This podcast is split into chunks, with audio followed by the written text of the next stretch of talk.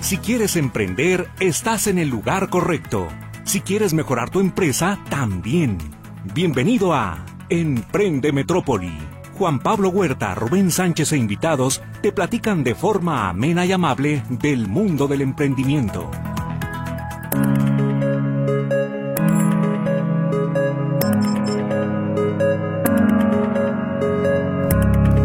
Muy buenas tardes, ¿qué tal? ¿Cómo se encuentran? Espero que esté disfrutando mucho de este sábado, muy a gusto en la zona metropolitana. Con todo ese gusto, lo saluda su servidor Juan Pablo Huerta en este micrófono.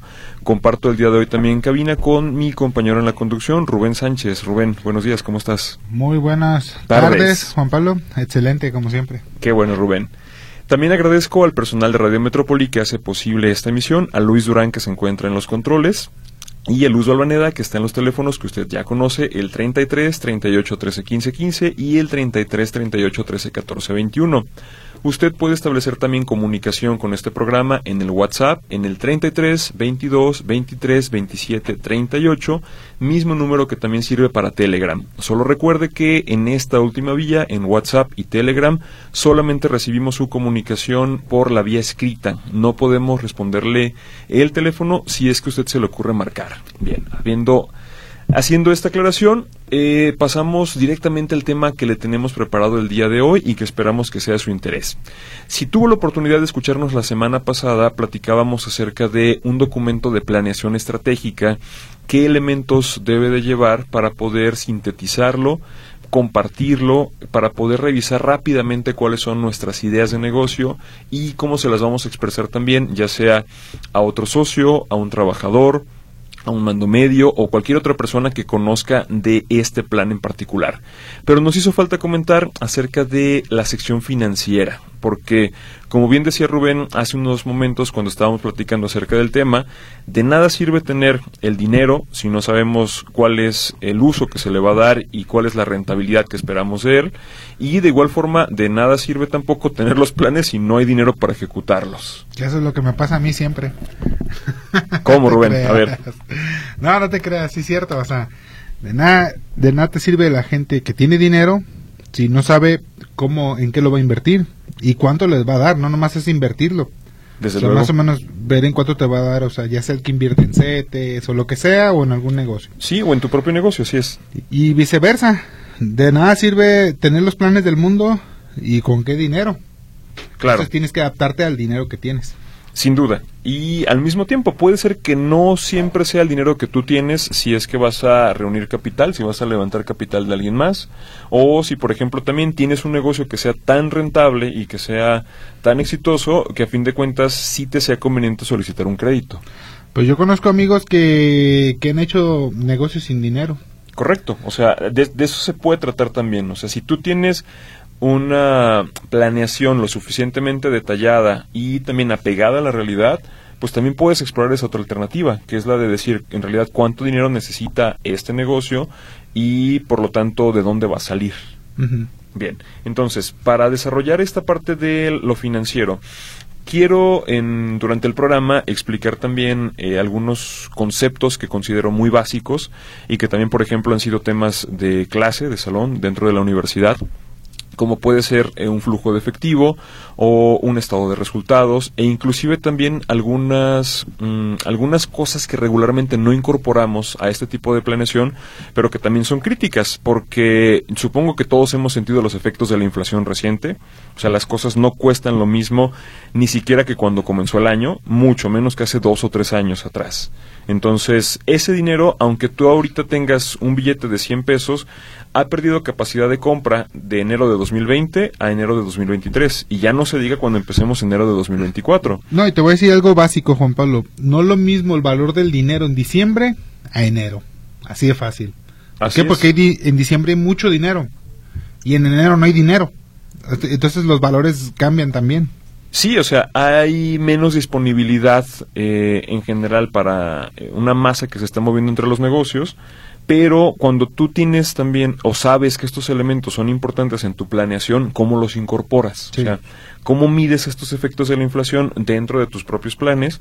Y por lo tanto, ¿qué es lo que tienes que hacer para considerarlos y no engañarte a ti mismo? Porque puede ser No se ha dado el caso en México recientemente, pero ahora sí, por ejemplo, en el año en el que nací, en 1985, hubo una inflación de más de 100% en el país. Entonces, ¿qué significa? Que aunque tú tuvieras ganancias netas, perdón, ganancias brutas, o sea, que tu negocio estuviera saliendo con dinero en la caja registradora, podría ser que esa inversión hubiera sido bastante mala porque no estabas recuperando el valor que tú tenías al principio del año. O en otras palabras, necesitabas, si en enero ganabas 100 pesos, en diciembre necesitabas ganar 200 para que fuese prácticamente lo mismo. Entonces, si tú decías, ah, pues es que sigo ganando 50, 20, etcétera, que ya sabemos que no, porque anteriormente estaban en miles de pesos y no en, en, en pesos nada más como lo tenemos en este momento, pues iba a ser insuficiente si tú tenías este tipo de ganancia y tú podías creer que sí lo estabas recuperando. Ahora, otro tema importante, también para eh, que nuestro público sepa de qué vamos a estar hablando durante el, programa.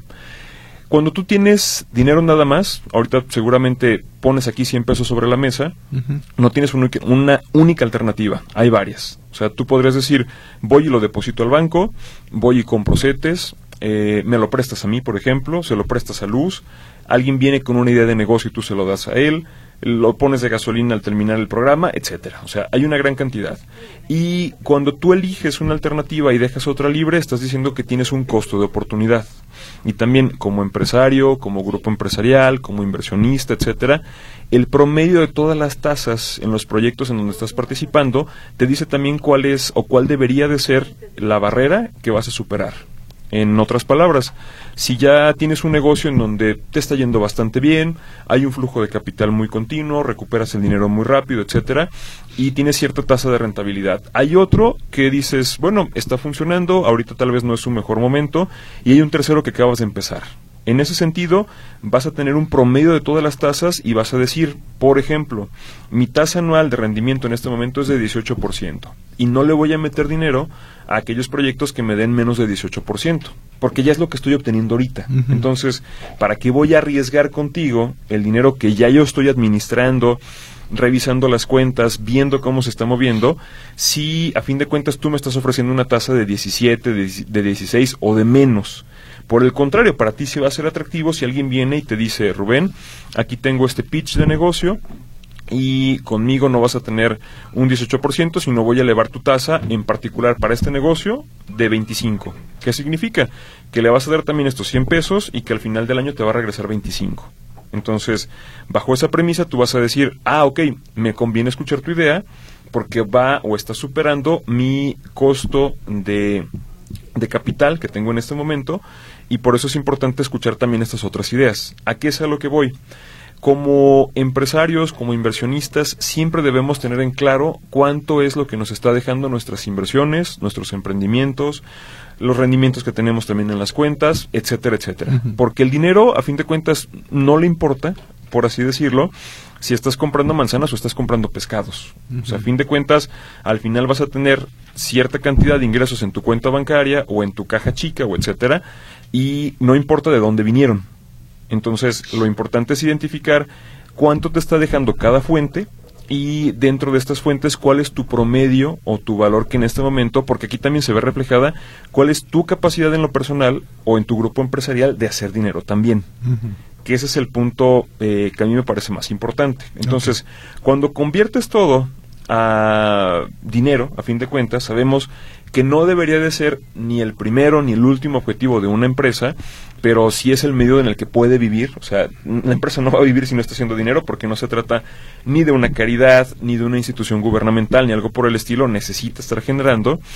Eh, tienes que saber también cuáles son estas tasas y por lo mismo eh, cómo las calculas, cómo las comparas, etcétera, etcétera. Bueno, entonces si esto le hace sentido a usted, acompáñanos también durante el programa, vamos a empezar a desglosar estos conceptos, vamos a platicarle acerca también de cómo llevamos a cabo este tipo de planeación y sobre todo algunos elementos que no debería de dejar pasar en su propia planeación financiera para que pues las proyecciones que haga sean realistas y después no se encuentre también con, complicaciones dentro del camino. Y que para eso es, es primordial, básico, saber cuáles son tus ingresos, ¿verdad? Sí, claro, tus ingresos y sobre todo contemplar también qué gastos vas a hacer. O sea, todo parte desde ahí. Sí, para eso se va a hacer la planeación, pues. Sí, correcto. Bien. Bueno, entonces, antes de empezar a desarrollar algún otro tema, es momento de hacer nuestra primera pausa. Recuerde que con la con su participación eh, también se encontrará em, dentro de la lista de posibles ganadores del kilo de camarón. Así es que volvemos rápido, no le cambia.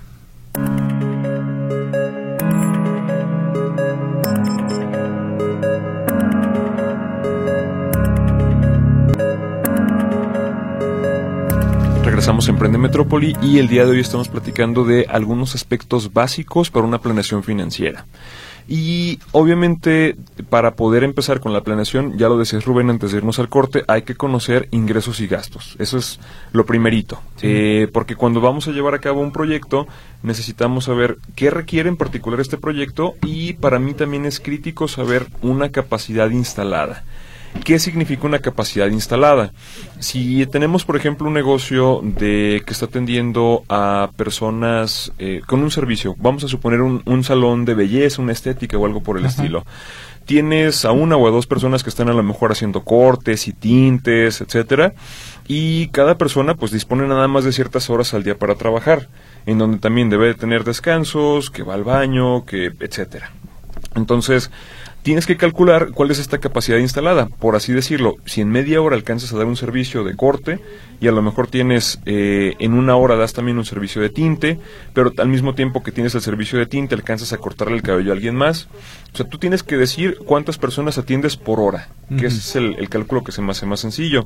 De esta manera tú puedes decir, bueno, mi capacidad instalada es, vamos a suponer, de 15 servicios por día, en donde dices, si tengo toda la agenda llena, entonces puedo dar estos 15 servicios y estos 15 servicios me van a dar esta cantidad de ingresos, si es que los tengo todos.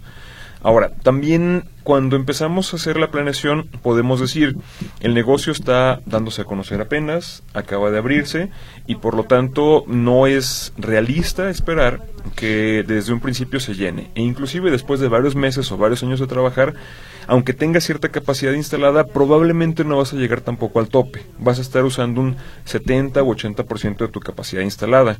¿Por qué es crítico este número? Porque tú también tienes que ver cuánta gente necesitas eh, atraer, ya sea pagando mercadotecnia, saliendo a invitar, dando recomendaciones de boca en boca, etcétera, para que el negocio pueda caminar. Por ejemplo, si tu capacidad instalada en un principio eh, apenas está siendo utilizada en un 20% y tu punto de equilibrio lo logras con un 40% de uso de esa capacidad este, instalada, pues todavía te vas a encontrar lejecitos de la, de la meta. Bien. Entonces, en un principio tú haces eh, en papel o en Excel, a mí se me hace que también es muy útil. No necesitas tener instalado Excel tal cual, o sea, también hay hojas de cálculo disponibles en línea que tú las puedes descargar o inclusive plantillas también que te sirven para llevar a cabo este ejercicio. ¿Por qué es importante esta capacidad instalada? Porque también no te deja eh, hacer castillos mentales, de forma que sabes en realidad cuánto puedes operar. O sea, lo mismo, por ejemplo, en tu caso, tienes una o varias bodegas o etcétera, bueno, ¿cuánto le cabe? Además de cuánto le cabe, no va a ser esa a lo mejor tu capacidad instalada máxima, sino cuántos eh, pedidos puedes poner. ¿Qué significa? O sea, tienes a lo mejor cierta cantidad de vehículos y de empleados. Y si a lo mejor los vehículos cargan hasta 5 toneladas por hora, pero nada más tienes los empleados, eh, y eh, por ejemplo un patín que ni siquiera tengas también eh, otro equipo para poder mover cajas entonces va a estar limitada tu capacidad instalada únicamente a cuánto puedes estar moviendo y vas a decir sabes que yo nada más puedo poner cargas y voy a cargar dos toneladas por hora ah de acuerdo entonces el resto es capacidad instalada pero excesiva porque no te va a servir que tengas cinco en vehículos si nada más tienes capacidad de poner dos arriba de los vehículos. ¿Sí? Bien. Entonces, con esta capacidad instalada, tú ya tienes en primer lugar un piso para poder empezar a hacer tu planeación. Y de esta planeación, ahora sí tienes que saber cuánto me cuesta operar esta capacidad instalada. Que regularmente, ¿qué va a ser? Bueno, los básicos, sueldos y salarios, gastos que son fijos como el caso de rentas, energía eléctrica, o sea, de lo que regularmente tienes que estar consumiendo, porque también puede haber energía que sea variable. Eh, todo lo que sea necesario para que tú puedas operar el lugar donde estás trabajando, básicamente. Y evidentemente también puede que tengas, hablando de una empresa de comercialización, algunos otros gastos que sean variables y que en su momento necesites también empezar a, a estimar, por ejemplo, horas extra o contratos temporales en el caso de personal. O también por ejemplo si en su momento enciendes eh, vamos a suponer eh, maquinaria para empezar a hacer en tu caso filetes o producto al vacío o algo por el estilo bueno esta otra maquinaria también entra con un consumo de energía eléctrica pero es variable. Una vez que tienes toda esta mm, planeación y toda esta instalación puedes empezar también a asignar en un área de esta plantilla a describir todos tus costos y todos tus gastos de operación, de forma que terminas con em, un acomodo que puede ser semanal, quincenal, mensual, y la intención es que también tú puedas identificar anualmente cuánto te va a estar costando toda esta operación en total. Y ya que sabes también cuánto vas a estar operando, cuántas cajas son las que puedes sacar, entonces también sobre esa capacidad instalada empiezas a describir de igual forma, semanas con semanas, quincenas con quincenas y meses con meses, cuánto es lo que vas a estar en tus estimaciones vendiendo. Y cómo hacer también una estimación más apegada, eh, pues checa también precios de, de tu competencia. Si estás un poquito arriba, un poco abajo, eh, más o menos dentro del rango de lo que están manejando los demás, qué tan bueno es tu servicio, eh, entre otras cosas que ya hemos recomendado aquí, pero que puedas hacer también una proyección y puedas empatar a fin de cuentas ingresos contra estos, contra estos gastos. Ok, punto crítico también desde un principio tener identificados los gastos o, o las inversiones que van a ser también indispensables para que puedas operar esta capacidad instalada. ¿Qué significa? Hablamos ahorita de bodegas, empleados, vehículos, maquinaria, etcétera.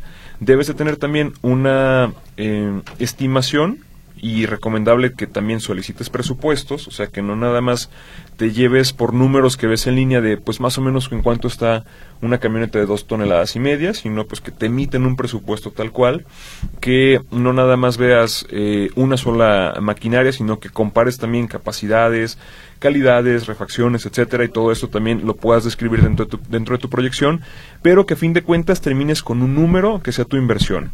Y este número o esta inversión va a ser muy importante porque es la que te va a determinar en años subsecuentes cuál es tu tasa de rendimiento.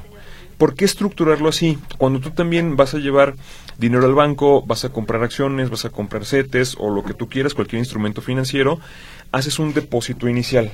¿Sí? O puede ser también depósitos subsecuentes, pero lo importante es identificar cantidades. Una vez que tú pones ya esta cantidad, puedes ver también en años subsecuentes cuándo te va a estar dando de rendimiento. Sí, tú ya te puedes decir, ah, el pagaré de esa institución bancaria me va a dar tal cantidad. Y ya lo puedes poner también ahí. Cuando se vence el pagaré también me van a regresar mi dinero y lo que estuvo capitalizando en años intermedios. De manera que tú puedes tener ya una lista en donde en principio puedas ponerle menos tal cantidad y más en los años siguientes lo que te estuvo dando esta inversión. Lo mismo en el negocio. Tienes que poder identificar cuánto estás invirtiendo en un periodo inicial y cuánto vas a estar ganando en los años subsecuentes. Esta cantidad es lo que vamos a tener en un documento que se conoce como un estado de resultados, en donde tú haces esta proyección o esta estimación como ya lo dijimos, con tu capacidad instalada de cuánto voy a estar vendiendo, a qué precios y por lo tanto cuánto me va a estar ingresando durante cada uno de los meses y cuánto me va a costar el que yo opere esta capacidad instalada. En términos de sueldos y salarios, mercadotecnia, gastos como combustibles, depreciaciones y amortizaciones, o sea, todo lo que sea indispensable para que tú puedas operar. Al final vas a tener una cantidad a la que le necesitas quitar impuestos, obviamente, porque pues no vivimos en, en un país que sea un paraíso fiscal y le quitas, por ejemplo, también participaciones de los trabajadores, entre todas las cantidades que sean indispensables. De manera que te quedas con un resultado que es lo que llamamos al final después de polvo y paja. O sea, te está quedando X cantidad que a fin de cuentas tú sí puedes disponer de ella sin que ya el SAT te vaya a cobrar algún impuesto, sin que los trabajadores tengan algún derecho. Básicamente el fruto o el rendimiento de tu inversión. Bien, estas son las cantidades que pones en la primera lista que ya platicábamos. ¿Por qué te digo indispensable terminar con esta lista? Porque aquí sí puedes aplicar una fórmula, una fórmula financiera en donde tú puedes conocer el valor actual al año presente de tu inversión o puedes ver también cuál es tu tasa de rendimiento. Y una vez llevándolo todo a cifras, a datos, pues puedes comparar manzanas con manzanas. Y ya tú puedes desapasionadamente decidir entre dos negocios. A lo mejor puede ser que alguno te guste mucho porque es lo que siempre has estado haciendo, pero hay otro más innovador, hay otro que tiene menores riesgos, hay otro al que le afecta menos la inflación, hay otro que etcétera, etcétera, y que haciendo esta comparación tú dices, oye, pues sale muchísimo más atractivo este otro negocio y viéndolo en términos nada más de dinero, de cantidades de inversión, me conviene más hacerlo acá. O por ejemplo, también, no sé si sepas, pero aunque tenemos una tasa de inflación anual, eh, cada región tiene sus tasas de inflación propias. O sea, no es la misma inflación que registras en eh, Ciudad Camargo, por ejemplo, que la que se registra en Villahermosa, que la que tenemos en la zona metropolitana de Guadalajara. Entonces, de cada uno de estos negocios también puedes decir, pues esta tasa está más interesante, los precios son más altos también en Villahermosa, por ejemplo, pero resulta que tienen ellos una inflación del doble que la de la zona metropolitana. Entonces, el dinero que estás también ganando allá debe de ser lo suficientemente bueno para que tu tasa al final también pague esta inflación. Fíjate, como yo me acuerdo la primera vez que fui a Tijuana, creo que fue hace como 18 años o 20 años. Sí. Fui y me sorprendía que los tacos en aquel tiempo valían 15 pesos. Claro. Ay, ¿cómo que 15 pesos los tacos? Yo acostumbrado aquí a 3 pesos. O Así sea, es. dije, todos los tacos aquí eran de 3 pesos. Estoy hablando de hace mucho tiempo. Y decía, no manches, ¿cómo un taco va a valer 15 pesos? Así es. Un taco, un taquito. ¿Por qué? Porque había demasiado dinero. Sí, es O sea, correcto. O sea, es ah. una economía a la que le afectan otros factores. Sí. Hay una gran cantidad de ingresos en dólares, hay otra capacidad adquisitiva de la población. Y entonces, ¿qué es lo que podrías hacer? Bueno, pues llevarte tacos congelados de aquí. Ya sé que no. No, no, no. ya sé que no es, no es buena idea de negocio, pero por poner. Es el- como la pescadería que tenemos allá en, en Nuevo Laredo. Por- allá se puede dar más caro porque hay más dinero. claro. O sea, a la gente no le pesa tanto pagar más caro aquí a como vale aquí en Guadalajara que allá, porque allá hay más hay más más dinero en la calle. Sí. Entonces, bueno, pues ¿a cuánto vale tanto? Ya, ni dicen nada y se lo llevan. Claro. Pero porque hay más dinero en la calle que aquí. Sin duda. O sea, y más capacidad adquisitiva, sobre todo. O sea, ese Sí. es el punto que tendríamos que ver. Ok. Eh, ¿Qué les recomiendo a los radioescuchas? Si usted tiene ahorita una computadora a la mano o inclusive en su propio smartphone, puede abrir también una plantilla para hacer también este ejercicio con nosotros y simplemente poner la fórmula de TIR, que es lo que yo estaba queriendo llegar ahorita, el tener una tasa de rendimiento, en donde tú digas, pues para poder poner cualquier negocio le tuve que invertir tanto y en esta inversión también podemos considerar, por ejemplo, otro concepto más que es un capital, perdón, de trabajo, es eh, la cantidad que tú vas a necesitar para financiar tu negocio mientras que empieza a dar frutos por sí mismo. O sea, el que tengas máquinas, empleados, vehículos, bodegas, lo que tú quieras, oficinas y demás, pues no significa que entre ellos se van a pagar. O sea, va a llegar un recibo del agua, va a llegar un recibo de la luz, va a ser momento de pagar nóminas, etcétera, y necesitas salir dinero de algún lugar. Y si todavía no rompes el punto de equilibrio, pues debe de venir también de una inversión inicial. Ok. Ya que describiste todo este número, que no es tarea sencilla, pero que es lo primero que se tiene que hacer, entonces le pones menos X cantidad a tu plantilla. Y después con la misma proyección que ya comentamos hace ratito, pones estas cantidades que ya tú puedes retirar y que ya están a tu disposición para que entonces en años subsecuentes tú puedas poner también una TIR y pongas igual TIR, abres un espacio, eh, llenas o, jalas y seleccionas todas estas casillas, cierras, pones cero en la estimación y de esta manera te va a decir, ah, tu negocio te va a dar un 25, 30, 15, X cantidad de forma que tú también puedes ver anualmente de cuánto es tu rendimiento. Y puedes hacer lo mismo con cualquier inversión que tengas. Por ejemplo, si tú estás rentando una casa, puedes poner también eh, cuánto me costó esta casa. Y al mismo tiempo me están pagando una renta por ella, pero yo necesito pagar prediales, pintadas de la casa, mantenimientos y reparaciones y demás, de manera que no todo lo que te pagan de renta en realidad va para ti. Hay un porcentaje que se queda en todos estos gastos. Bueno, pones esos mismos, te los llevas al año y vas poniendo año con año, de forma que tú también puedes ver este negocio inmobiliario cuánto te está dando de rendimiento financiero, ¿sí? Lo bonito de esto, como te decía, es que todo termina en una tasa, en una cantidad, y tú puedes también, sin eh, ver bonito al negocio que siempre has tenido, decir, bueno, en realidad cuánto me está dando. Y decidir también en futuras ocasiones de estas cantidades a qué le vas a apostar en tu negocio. Porque de estos también podemos hacer todavía otra serie de, análisis muy interesantes, pero que bueno, ya les comentaré un poquito después de la pausa.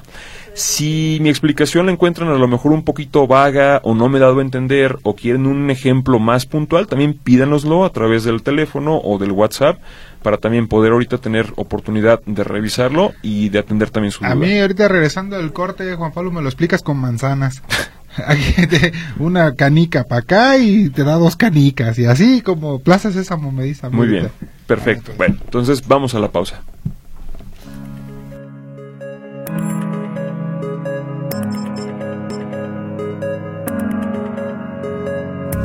Regresamos a Emprende Metrópoli y empezamos a dar acuse de su participación. Buen día, soy Alfonso Ramírez. Muy buenos tips e información. Me anotan al sorteo. Gracias, gracias a usted. Otro número que no nos deja eh, su nombre, pero termina en 6648. Yo ya leí todo lo que es fantasía. Ahora leo realidad y leyes para saber cómo defenderme ni se los agradezco porque yo sé cómo pierde el tiempo el pueblo con la literatura inútil. Bueno, no sé si era para uno de los programas anteriores y llegó hasta ahorita porque pues, no le veo relación a lo de nosotros, a menos que nosotros seamos la, literatura inútil. no, pues ya saliste regañado, Juan Pablo. de modo, ándale, qué bueno. Hola, buen día. Es muy útil la orientación que dan con sus consejos para caminar más seguros los que apenas empezamos a iniciar un negocio. Saludos a los conductores. Soy Miguel Ángel Reyes, pintor y participo también por los camarones. Gracias, gracias a usted. Muy interesante conocer sobre finanzas para cuando tenga dinero. Participo en el sorteo y muchas gracias, saludos y bonito día. Un teléfono que termina en 4348. Bien, oh, algo más en lo que quiero detenerme aquí y que lo mencionábamos también al inicio del programa. Si usted tiene la capacidad de armar negocios, se los puede vender a alguien más. Sí. O sea, si usted ya sabe que desde un punto puede conseguir algo que luego se puede vender más caro o con un margen de ganancia en otro lugar, o si usted sabe hacer también un servicio o conoce algo en particular que para alguien le es de utilidad, pues puede hacer el negocio y no necesita siempre el dinero. Obviamente nunca está de más. Pero si a final de cuentas usted al hacer el análisis se da cuenta de que tiene un pastel lo suficientemente grande para repartir, quédese usted con una parte del pastel, dele a alguien más un rendimiento que sí pueda ser atractivo para él y por eso le decía, al final esta tasa es muy importante porque usted puede decir, si tengo un negocio que me está dando un 35%, a lo mejor yo le voy a decir a otra persona, a un inversionista, ¿sabes qué? Yo te doy un rendimiento de 20 y sorpresa, todavía le queda un 15% para usted. Entonces, lo interesante es llevar a cabo esta planeación y pues proponerlo a alguien más. Y déjate digo una cosa, Juan Pablo. También, si usted tiene la herramienta de, del YouTube, también póngale ahí, este, cómo se han hecho negocios sin dinero. Y, te van a dar infinidad de ideas. Yo, yo hace rato dije, te dije, yo conozco a alguien que hizo un negocio y le fue bien y sin, y sin dinero. Claro. Compró un terreno ahí por Tesistán. Ajá. Pero, pero ¿cómo lo compró sin dinero? No, hizo el trato, el contrato y todo eso. Y, y fue con el contrato, no, le dieron la prórroga del enganche. Ajá. Y fue con otro amigo que se dedica a desarrollar este departamentos, todo eso. Y a él le vendió la idea. Le dice, ¿qué te parece si hacemos esto? Tú nomás ayúdame. A, éntrale tú con el enganche, tú lo pones y de ahí entre tú y yo desarrollamos todo el proyecto que significa que es la preventa. Claro. Y de ahí vamos sacando para armar todo y vamos, le hace, pero tú nomás le vas a entrar dando el enganche y esa es tu mitad. Así, y así comenzaron. Él encontró el punto y todo eso y le, y le presentó la idea y a y ambos les fue bien porque era estaba bien ubicado. O sea, pero búsquenle cómo hacer negocios sin dinero. No es que, porque también es un arte. Todo es un arte. No nomás es este, ay, a ver cómo le hago sin tener dinero. No, el chiste es que tú le vas a solucionar a alguien que, algo que a alguien que sí tiene el dinero. Así es. Le vas a presentar esa propuesta. Sí, o sea, tú tienes acceso a información, conoces a alguien, sabes la ubicación de tal cosa, etcétera. O sea, es correcto, la información, el conocimiento, etcétera, tiene su valor y también hay que verlo reflejado en esta propuesta. No, y yo he tenido hasta gente que han sido socios míos sin dinero y se llaman socios operativos. Así ¿Sabes es. qué? Vamos mitad mitad. Yo pongo los muebles, todo, la mercancía, y tú te vas a encargar de, de, de, hacer el negocio. O sea, de, poner tu tiempo, de, poner tu tiempo, estar vendiendo y todo esto, y sin dinero. O sea, tú vas a comenzar sin dinero y vamos mitad y mitad, nomás yo pongo el dinero. Así es. Bien. Gracias, señores que orientan, que, orientan qué hacer, perdón. ¿Hasta cuándo parar, cerrar un negocio que solo salen los gastos? Mi estoicismo me dice que no pare. Resiliencia. Gracias, señora Vega.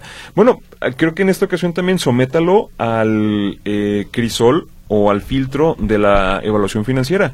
¿Cuánto le está dando? Y si a fin de cuentas es una tasa que usted ya puede obtener también con alternativas de menor riesgo, considérelo también. Yo he cerrado varios y me da igual cerrarlos. Pero, ¿qué es lo que veo yo?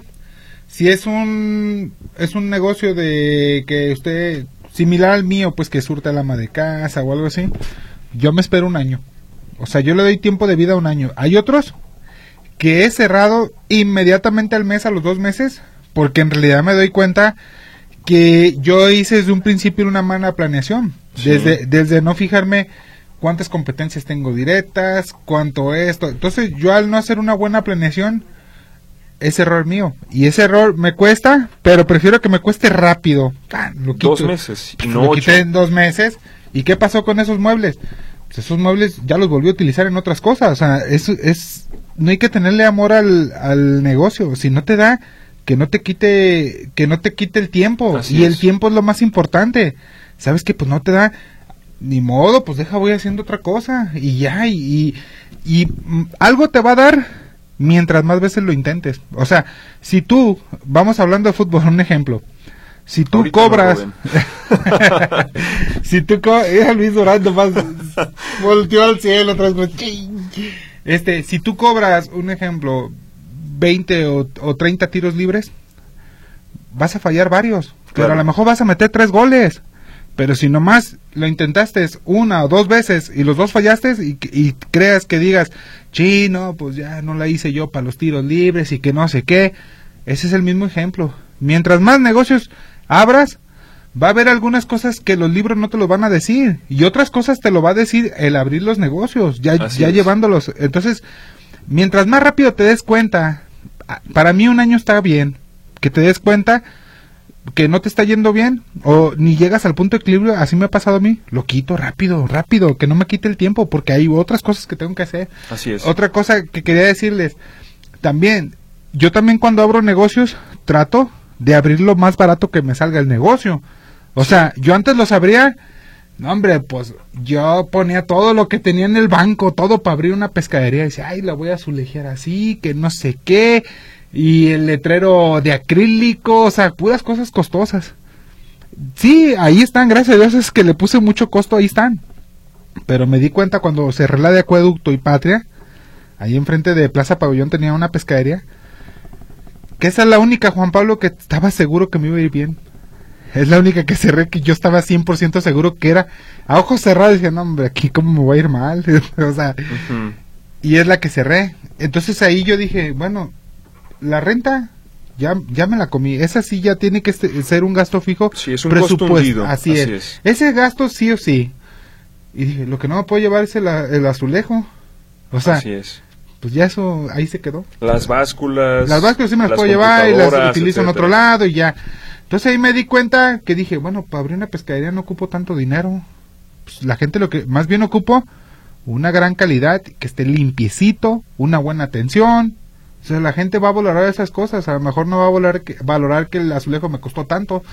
La gente va a decir, ¿cuánto, me, ¿cuánto le costó el azulejo? No, no me van a preguntar. O sea, a lo mejor no. Sí le pongo azulejo, pero no lo hago hasta arriba, ni el techo. O sea, le hago así algo para que se, esté higiénico nomás. Claro.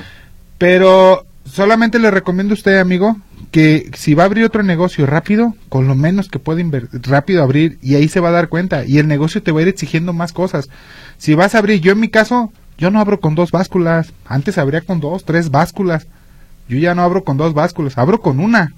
Y si la gente me exige que abra, que hay más gente, pues compro otra báscula y ya. Pero el negocio me va exigiendo. Entonces, trato usted de abrir con lo más barato. Y si al año no le funcionó, a lo que sigue, vámonos, agarre sus cosas y ya se consumió la renta y vámonos buscando por otro lado, rápido. Así es, correcto. Buenos días, como siempre, muy útiles las sugerencias. La planeación financiera es básica. Gracias. Quiero participar. Hernández González Vázquez. Buena tarde. Me gusta mucho escuchar su programa y consejos. Participo Marcela Saray Figueroa. Hace como mes y medio me saqué los camarones. Fui las dos semanas y me los entregaron. Gracias. Buen tamaño y los preparamos a la mantequilla y ajo. Quedaron muy sabrosos. Buena atención de la señorita de la sucursal del Fresno. Anótenme por si me los vuelvo a ganar. Javero Chaco Barrubias. Hay mucha gente que me ha dicho que trata muy bien esa muchacha, ¿eh? Pues felicidades también. No hay bonos, pero te creas. Vamos, Rubén. Juan Pablo y Rubén, buenas tardes. Aquí escuchando y aprendiendo. Quiero participar en la rifa de los camarones. Mi nombre es Josefina Ramírez Tafoya. Saludos al pan en mi punto de la rifa. Jesús Villalobos Martín del Campo. ¿Puedo para invertir en CETES? ¿Es mejor hacerlo directamente o por algún otro lado en CETES directo? Eh, sí, en el banco no puede llegar uno. O, una cuenta de CETES directo. Se me hace más, más sencillo y también es confiable. Eh, que también, Juan Pablo, dile al señor que diga de los CETES Tampoco no creo que es el rendimiento. Ah, no. creo que es el más pequeño, pero pues es el más seguro. Es seguro, es correcto. Y siempre va a haber esa regla o esa proporción. Mientras más riesgo exista, mayor suele ser la tasa de recompensa. Hablando como una casa de apuestas. Sí, claro. Tú apuestas que tal equipo gana algo así y este y estás arriesgando demasiado tu dinero porque no sabes qué va a pasar. Pero en cambio, si tú inviertes esos 100 pesos que en vez de apostarlo, lo inviertes en CETES, sí o sí te va a dar un rendimiento chiquito, pero te va a dar un rendimiento. Así es, que apenas va a ser para vencer a la inflación, pero es la alternativa si no tienes una mejor. Porque no, y si no te sirve, o sea, no, no oyes en qué, pues ahí ponlo en CETES y ya, y te va a dar un poquito. Claro. Y hay gente, Juan Pablo, que, que en realidad sabe su gasto mensual o sea, sabe su gasto mensual así bien, bien, 10 pesos al mes yo gasto. Y tienen sus pequeñas fortunas que prefieren meterlo en CETES y decirle, pues es que aquí me da 11 pesos. Claro. Pues prefiero, pues esos 11 pesos y me adapto mis 11 pesos y ya y toda la vida es algo así. Sí, porque aquí ya mencionamos algunos conceptos que también vale la pena eh, dejarlos claros. Una es estos costos hundidos, como ya dijiste, ya pagué la renta. Y en muchas ocasiones no hay que evaluar el que un negocio continúe abierto o cerrado por estos costos hundidos. Ya los pagó, y a fin de cuentas no los va a recuperar tampoco. Entonces, déjelo como costo hundido. Otra más, el costo de oportunidad. El que usted siga operando un negocio que a lo mejor no está siendo tan rentable, lo está previniendo, o sea, lo está impidiendo también de que abra otro negocio en, donde ese dinero sí podría darle mayor rendimiento. O sea, ¿qué significa? Usted cierra ese negocio, liquide los activos que tiene y lleve ese dinero a otra parte. O sea, por eso hablar de finanzas es hablar nada más de cantidades, pero lo interesante es poder llevarlo hasta una tasa y decir, este negocio me era más rentable que este otro y así me quedo. No, me encanta a mí finanzas, Juan Pablo. Fíjate, yo cuando comencé, este, cuando abrí mi primera sucursal, Juan Pablo, yo la abrí rentándola, como todas las que tengo. Yo no tengo nada, todo es rentado. Y luego abrí la segunda, rentado también. Y me dijo un conocido, me dijo, oye, pues, o sea, ¿para qué trabajas para otra gente? Así me dijo él. Le dije, ¿pero por qué? Le dice, pues tú nomás estás rentando, pero el día que quiera te van a correr y todo tu esfuerzo, ¿qué? O sea, te van a sacar ahí de la renta. Y le dije, pues sí, le hace, y él me dijo, le hace, yo prefiero mejor, pues compro, compro un, un, un, terreno o el local y todo eso, y que sea mío, y mejor si le echo ganas a clintarlo. Y yo le dije, sí, pero si yo llegara a comprar ese local y todo eso, con ese dinero que voy a comprar el local, en realidad puedo rentar 10 negocios. Claro. O sea, puedo rentar 10, 15 negocios que me van a dar varias utilidades, o sea, para seguir eh, reinvirtiendo y tú vas a tardar, compre y compre, vas a tardar, a lo mejor toda tu vida vas a poder abrir 5 o 6 negocios, a lo mejor yo abrí 50. Correcto. esa es justamente la, perspectiva financiera en donde tú dices, pues eh, sí, o sea, te haces a la idea de que parte del valor que está generando tu negocio se va con alguien más, pero a ti lo que te interesa no es no repartir, sino la velocidad en la que puedes estar acumulando una mayor cantidad de dinero. Sí, como cuando acumulas socios o cuando metes tu negocio a la bolsa. Claro. O sea, no es tuyo, o sea, como... tu, idea inicial sigue siendo tuya. Sí. Eh, el negocio tienes una participación, tu familia tal, tal vez también, pero lo que estás haciendo es para acelerar el crecimiento. Así es. Y con este ritmo acelerado ganas tú y ganan también tus socios. Así es. A que lo hicieras solo. Bien. Bueno, es momento de hacer nuestra siguiente pausa. Recuerde si tiene alguna pregunta sobre también temas de planeación financiera, ahorita es lo que estamos respondiendo. Vamos a la pausa.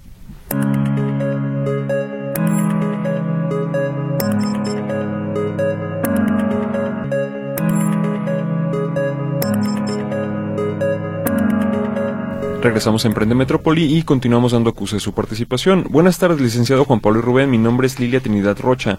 Cuando un negocio decide cerrar porque no les va bien, ¿siempre llevará pérdidas o habrá algunos métodos para que no haya pérdidas? Participo, por favor. Pues de hecho las hay. Lo único que podría hacer en su caso es, por ejemplo, si se mantiene como persona física con actividad empresarial, el que usted eh, esas pérdidas las traslade también para los siguientes negocios que esté abriendo y por lo tanto declare también pérdidas para poder disminuir su eh, base de cálculo de impuesto de ISR. O también, si es una persona moral, hacer lo mismo. O sea, puede que en un principio tenga un giro y después otro, y de esa manera sí podría que las pérdidas actuales pues se amorticen un poquito en el futuro. Pero también chequelo en detalle con su contador. Se puede, pero no sabré decirle las los cómo. Pero en realidad siempre va a haber pérdidas. O sea, sí, o sea cuando tú cierras un negocio va a haber pérdidas y debe de uno estar consciente que es una probabilidad también. Si usted, se hace una novia y va a terminar, pues ya ni modo, el perfumito que le dio ya lo perdió. O sea, va a ser igual. O sea, es la misma. ¿Te, acuerdas, Juan Pablo, que, que te dije hace unos días que ya ves que abrimos la expo ganadera, el restaurante y todo eso? Y, y e hicimos una evaluación tú y yo, un ejercicio. Y dije, ¿qué, tú me dijiste, ¿qué pasaría si cerraras ahí? O sea, digo, si ya no pudieras estar. Dije, no, pues si no pudiera estar el próximo año, que me dijeran a mí los de la ganadera, ¿sabes que ya no puedes estar? Para mí es una pérdida. O sea, es una pérdida ya porque ya hice una inversión que ahí está. Sí. Pero en cambio para mí, cada año que abra, yo hice una inversión de 10 pesos para condicionar todo eso. El próximo año ya no voy a hacer esa inversión de 10 pesos, va a ser un peso porque ya está prácticamente el 90% instalado. Claro. Y ya no pasa a ser una pérdida el próximo año, al contrario, es ganar más. Pero es algo similar, pues, o sea, pero el cerrar un negocio como, como lo dije una vez cuando cerró Best Buy, fue todo un arte cerrar. O sea, también el cerrar es un arte, pero tienes que ver lo menos que puedas perder, pero de que vas a perder, el cerrar vas a perder, porque hasta rematan las cosas y todo eso, porque ya pues, lo cierras y ya. Y aparte es bueno, muchas veces también tiene que ser una persona muy inteligente, tiene que saber dónde cerrar un negocio, porque a veces tú sigues con un negocio terqueando y terqueando. Yo una vez platiqué mi historia de la primera sucursal que abrí, que gracias a que me corrieron de ahí de donde estaba yo en esa plaza, ya no cerré. Sí. Pero si no yo hubiera estado de melolengo todavía siguiendo año tras año, ¿por qué? Porque a veces te gana el ego, el ego, el qué dirán. Él está, ay, híjole, si cierro, toda mi familia va a decir que fracasé. hoy en día ya está con la cierro y ¿sabes qué? Oye, que no le está yendo bien. Pues ciérrala ya, hombre. Pues la cerramos y abrimos en otro lugar y ya. Claro. Pero hoy en día ya tengo otro callo. Pero en ese, en ese tiempo pues a uno le da miedo o el qué dirán, sobre todo el qué dirán, ya no tanto el dinero, sino y qué va a decir mi familia, y qué van a decir mis amigos que cerré, que fracasé. No, es parte de la vida y así va a ser y más en los negocios. Sin duda. Buenas tardes, con 50 mil, ¿qué negocio podría poner? Gracias, señora Juanita González. Bueno, ah, recuerde que no le damos consejos de inversión tal cual, pero eh, en particular con esta cantidad, Rubén. No, pues para empezar, ¿qué sabe hacer? ¿Qué le gusta a ella hacer? ¿Qué le gusta hacer para empezar? Compártanos eso. Sí, o sea, primero que nos diga, a mí me gusta hacer esto. Porque yo, Juan Pablo, y primero tienen que, que, ver, identificar un lugar como yo, también le dije a una amiga, ya lo he platicado aquí, una amiga en Puebla, que no hallaba ni qué hacer. Y tenía un pequeño dinero ahorrado. Le dije, oye, ¿cómo cuánto tienes ahorrado? No, pues tengo como 20 mil pesos ahorrados. Y le dije, está en Puebla. Y le dije, yo no conozco Puebla, pero pero yo me acuerdo que ella sabía hacer como, como biónicos y todo eso. Le dije, ¿por qué no te fijas a ver si hay biónicos ahí cerca en tu templo o algo así? Y le dice, no, aquí no existen los biónicos. Ah, pues ahí está la respuesta. Tú debes de ser el primero en vender tus biónicos, la crema y todo, la fruta, y ponte a vender biónicos. Pues es que aquí la gente no los acostumbra, pues no los acostumbra pues porque, no, los, hay, no los conocen, pero dale pruebas y todo eso, un bioniquito y todo eso, y vieras qué bien le vaya Juan Pablo, o sea, pero para la persona que te escribió, Juan Pablo, tiene que ver qué le gusta y, y sobre eso ya partimos, porque también si nomás pones un negocio porque ves que algunas personas lo hacen, no todos son no todos somos para poner negocios. Yo también no nací para ser futbolista, aunque me gusta el fútbol. Sí. Entonces tenemos que saber qué nos gusta y qué nos apasiona y sobre eso ya se puede encontrar un tipo de negocio que pueda ser todos podemos poner un negocio, pero primero tienes que ver qué te apasiona. Y ya sobre eso ya podemos ver, le podemos aconsejar con 50 mil pesos qué puedes hacer. Claro, muy bien. Eh, María de los Ángeles Cervantes Rosales, buen día, los felicito por el programa, me gusta escuchar también. Tengo tiempo anotándome para la rifa de los camarones, a ver si yo tengo suerte, gracias, pues esperamos que sí. Buena tarde, interesante programa, los felicito, participo por la cortesía, Gabriel Garduño Sosa. Buenas tardes, Juan Pablo y Rubén, soy la señora Estela Villalobos, alemán, excelente programa, como siempre participo. Muy bien. Rubén. Ah, Juan Pablo, aquí dice, una, aquí dice una persona que no me has dejado hablar en todo el día. ¿Cómo? a ver, este, no, ya Sí, adelante, con la participación telefónica. Ok, dice Irma Montaño Flores, aprendo mucho del programa, ¿me pueden ayudar a saber a cuánto está el dólar hoy? Ahorita le digo. Más o menos ya... 18, 80 y tantos a la venta debe de estar, pero ahorita le doy el dato. Ok. Bueno, dice María, no tiene su apellido, pero termina con 16. Ya sabemos que no son abogados. ¿Por qué son? Pero, porque son gente probada por eso nos acercamos a ustedes. Ya pasaron cuatro meses que el abogado metió un papel a juzgados para rescisión de contrato. Este es sobre la renta, no me han informado nada. ¿Tiene algún conocido que nos pueda orientar? Juan Pablo, ¿tienes algún conocido o algo? Yo la verdad yo yo no sé casi de eso.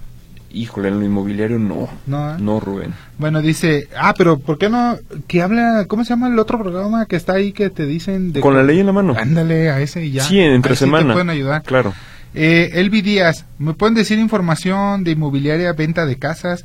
Mi esposo quiere invertir, pero no conocemos del tema. Quiere pedir un préstamo para comprar una casa. ¿Qué podemos hacer? Yo sí sé qué pueden hacer, pero Juan Pablo es el experto. No, pues mejor no. tú, Rubén. Mire, yo, a mí me gusta mucho y, y, es un gran negocio. Creo que es el mejor negocio que hay en el mundo, la inmobiliaria. Pero para que sea un gran negocio, yo le aconsejo que se vaya a zonas de mucha plusvalía, demasiada plusvalía como hablamos pues Andares, este, hay algún, esa es una plusvalía top, pero hay otras como este Valle Imperial, algunas zonas así de clase media alta. Pero cuando usted vaya a invertir en una casa, un departamento, trate que sea en preventa. Preventa, ¿qué significa? Que cuando está el terreno en tierra y usted no está viendo el departamento, usted está viendo una maqueta que le están diciendo o una foto, mira, así va a quedar. Entonces ahí es cuando vale la pena, porque cuando una vez que está terminado usted, son cinco años que usted no va a ver ese dinero ni va a ver nada.